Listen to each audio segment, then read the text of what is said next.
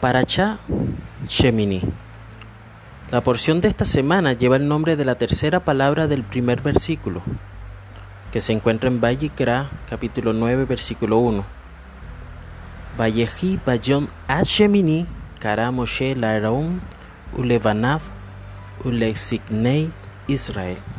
Aconteció que al octavo día Moisés llamó a Aarón, a sus hijos y a los ancianos de Israel.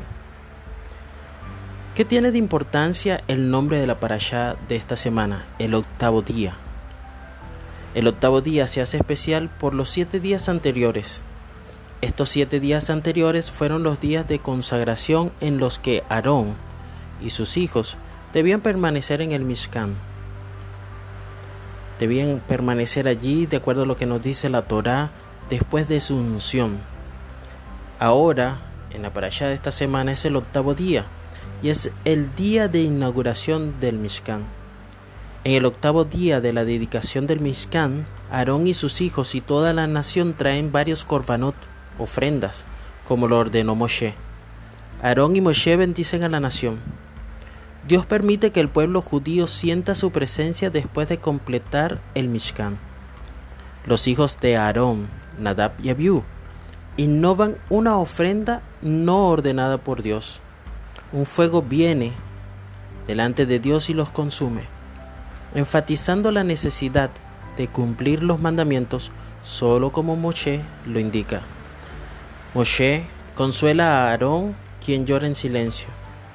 Moshe instruye a los Koanim sobre su comportamiento durante el periodo de duelo y les advierte que no deben beber bebidas embriagantes antes de servir en el Mishkan.